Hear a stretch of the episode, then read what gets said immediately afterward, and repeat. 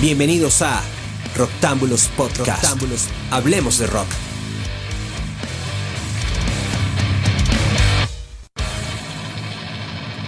Muy buenas, bienvenidos a una nueva edición de Los Infravalorados del Rock. Mi nombre es Frank Hernández y me acompañan Facundo Guadaño y Roger Proban. ¿Cómo están, chicos? ¿Qué onda, gente? Muy bien, ¿cómo va? Roger Frank, ¿cómo va? Bien, todo muy bien. Hoy tenemos una nueva eh, disputa acerca de discos que han sido infravalorados y que consideramos que merecieron mucho más, en este caso de una banda muy importante como es Judas Priest, así que vamos a arrancar de una vez, esto comienza así.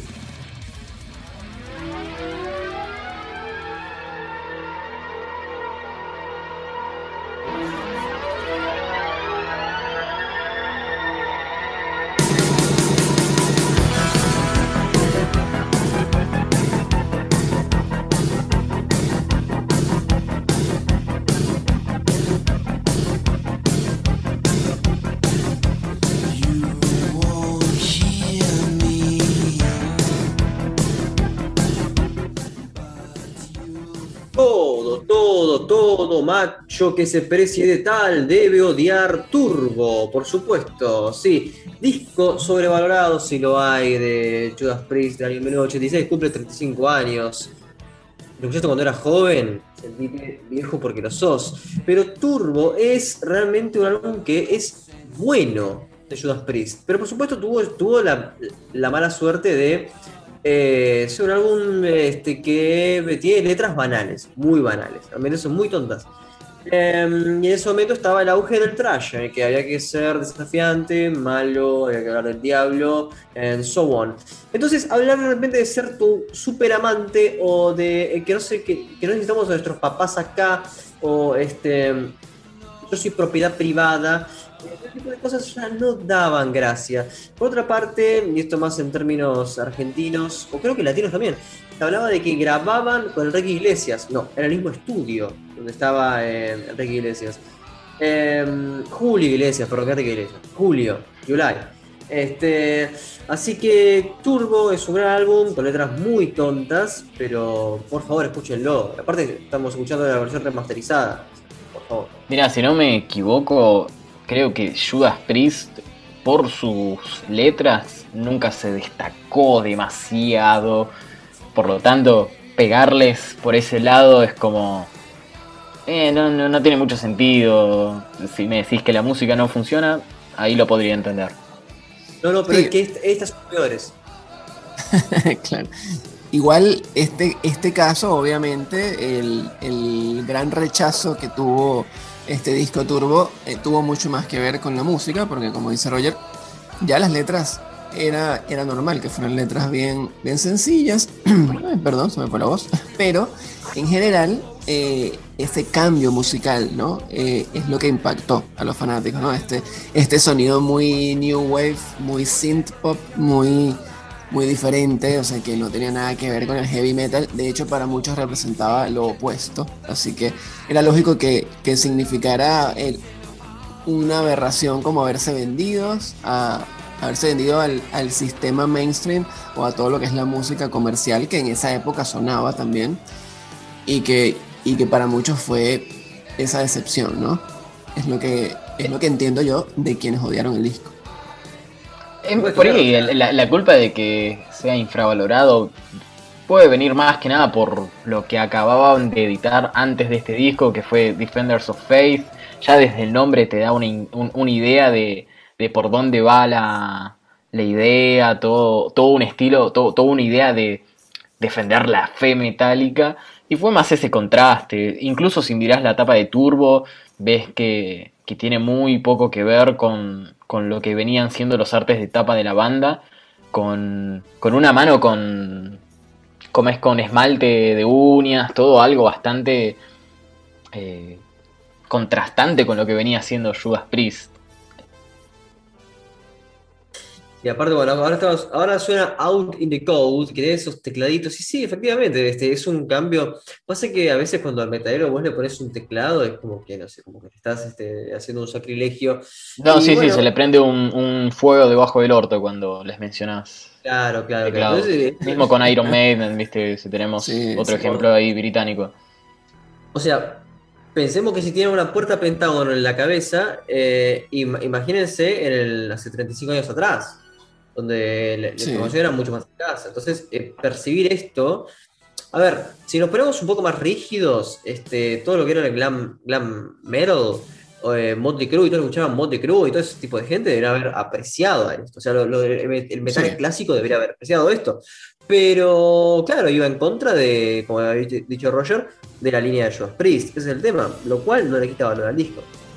No, obvio, obvio. No, no, para nada. Yo, yo en lo personal escuché el disco, me, gusta, tal vez no es, no es ni, ni, cerca de, mi favorito, pero fue como, ah, es simpático.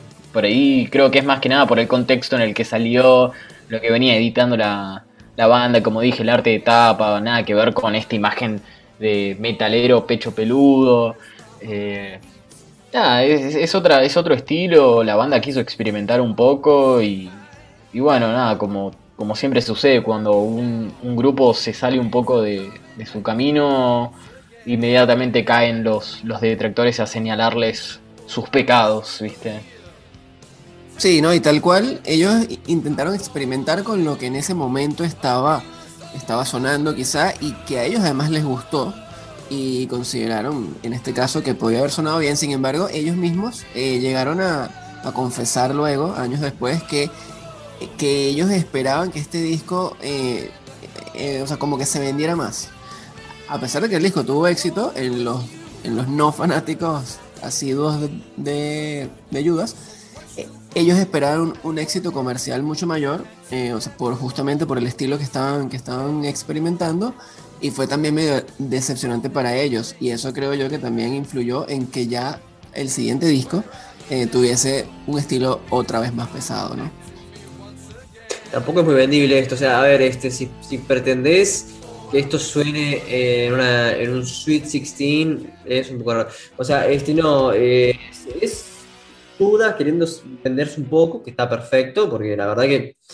Eh, ¿Qué te puedo decir? A ver. Hay que eh, comer. hay, que, hay, que comer, pero también, a ver. creo que en este caso el, hecho de venderse fue legítimo, a ver, en el sentido de que querían experimentar algo que, estaba sonando porque les, que les parecía bueno.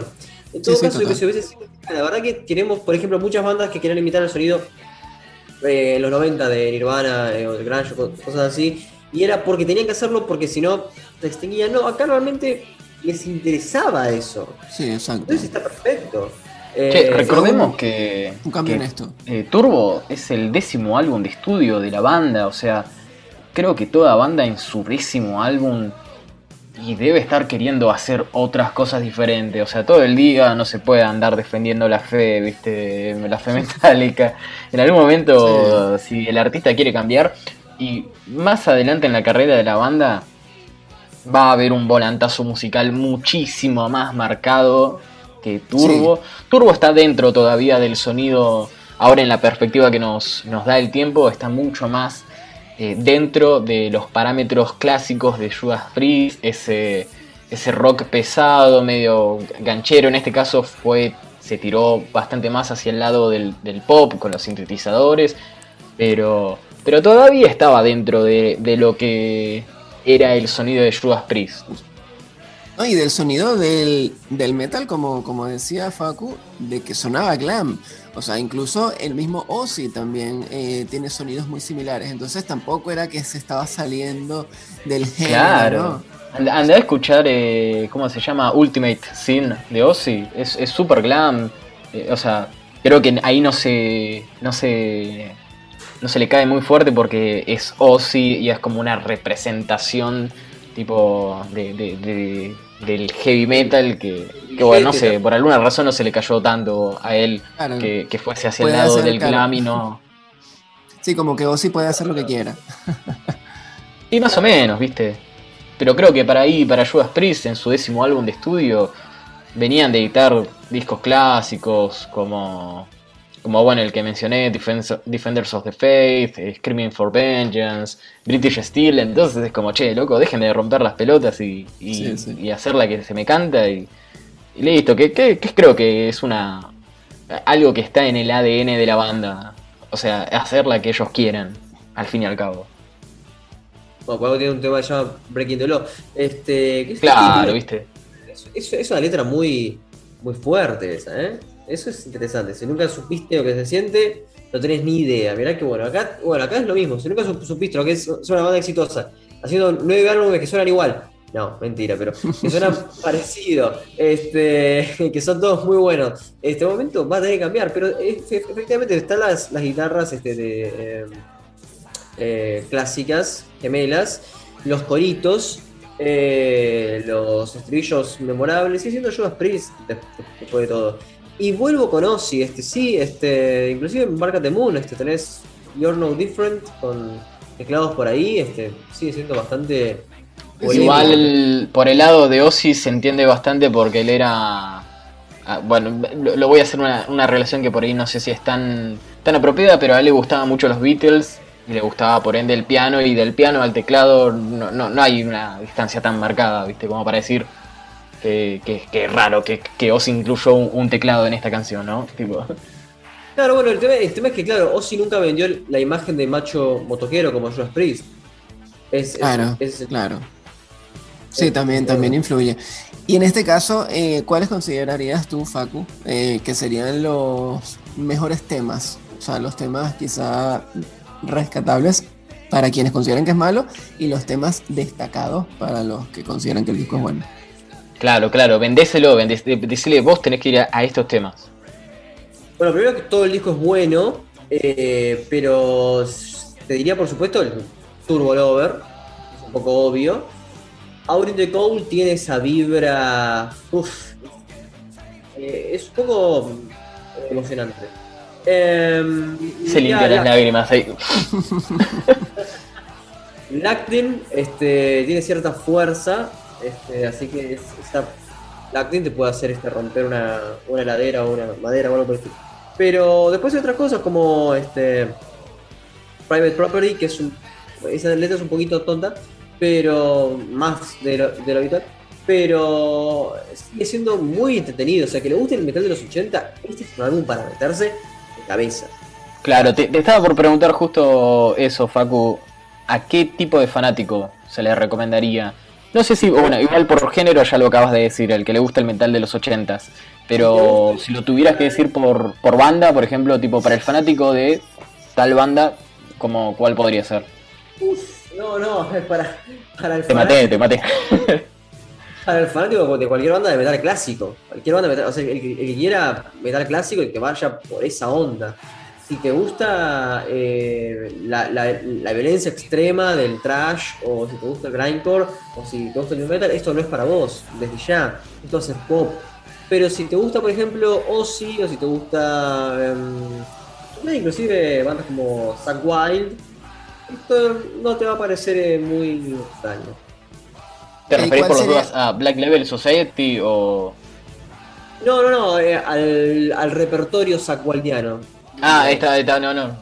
no, no, yo lo decía porque de repente por ahí alguno dice Zack Wild de una banda y empieza ahí a afilar los, claro. los pinches, los tridentes.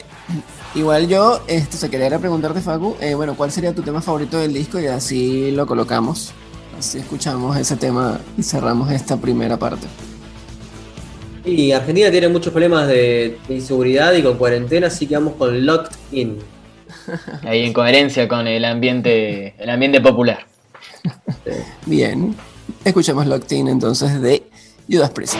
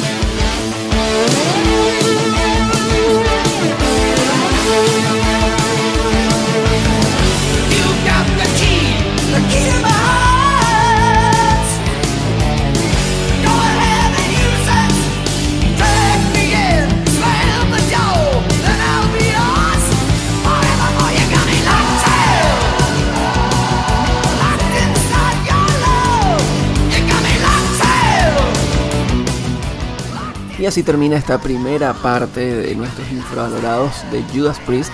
Son tres discos que vamos a estar discutiendo en esta trilogía de nuestro programa Infravalorados del Rock. Esperamos que hayan disfrutado de esta primera. Los invitamos por supuesto a escuchar la segunda y la tercera. Y que nos comenten a través de las redes sociales si están de acuerdo con nosotros, si les parece que también estos discos han sido infravalorados o no. Y por supuesto que nos sugieran cuáles son para ustedes los discos más infravalorados de Judas Priest y de cualquier otra banda que les provoque decirnos, así hacemos muchos más programas. Gracias a todos por acompañarnos, yo soy Frank Hernández, hoy estuvieron conmigo Facundo Guadaño y Roger Proban. Los esperamos en la próxima oportunidad. Hasta pronto. Esto fue Roctámbulos Podcast. ¿Te gustó? Visítanos en roctámbulos.com y en las redes como arroba roctámbulos.